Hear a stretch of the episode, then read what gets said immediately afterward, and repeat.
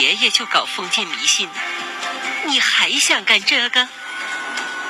我不过是报了考古系，真是没想到会遇到那么多离奇事件。我我让你干什么你就干什么，炸了尸，我负责。在这个仅有两个学生和一个教授的考古系里求学，我能活着毕业吗？一串串远古流传的神秘传说，一场场风水探墓的奇异历程。欢迎收听长篇小说《我在考古系所看到的那些诡异事》。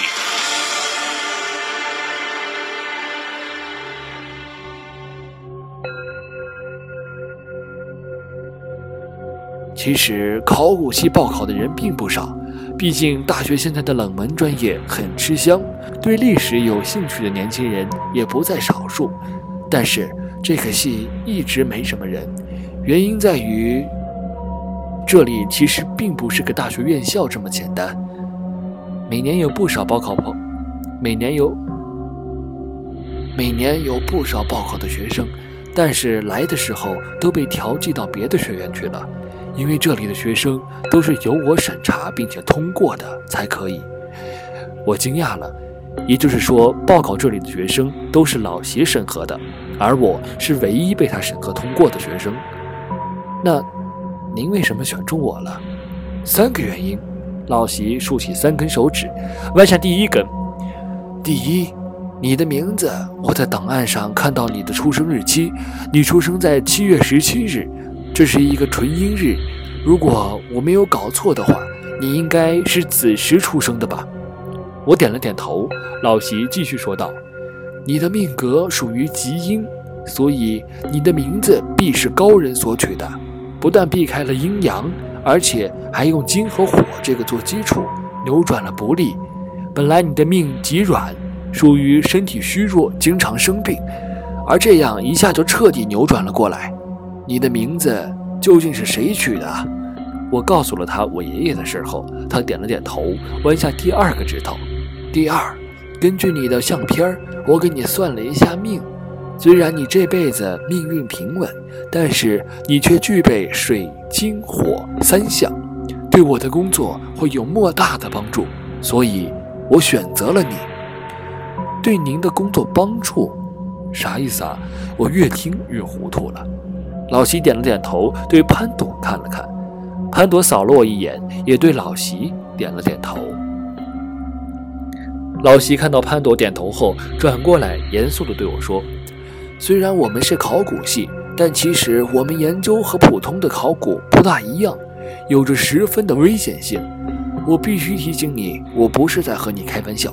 如果你不想在考古系，我可以调剂你到别的系去。”现在你要想好，如果你肯定了，我才能继续说下面的话。我有些奇怪，但看老席的样子，似乎更奇怪。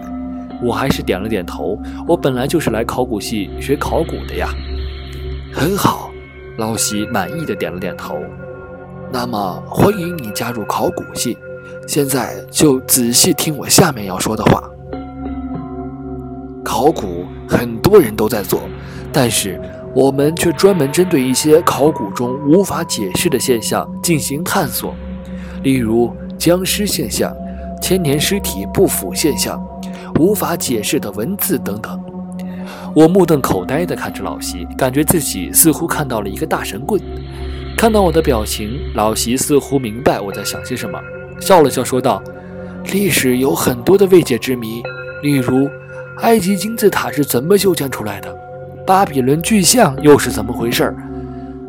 玛雅人如何知道月球背面的图像是什么样子的？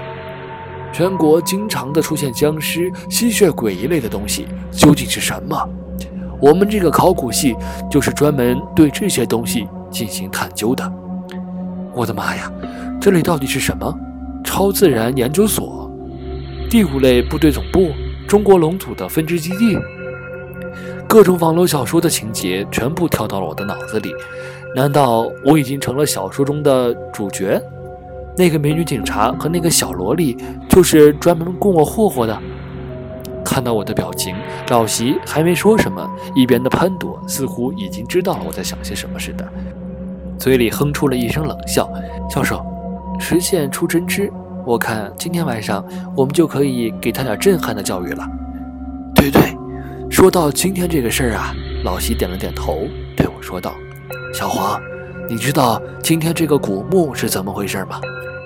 我摇了摇头。老席接着说道：“那两具棺材是吊在半空的，这种格局叫做天地无一，表示对棺材内的死者的诅咒，让对方永世不得超生。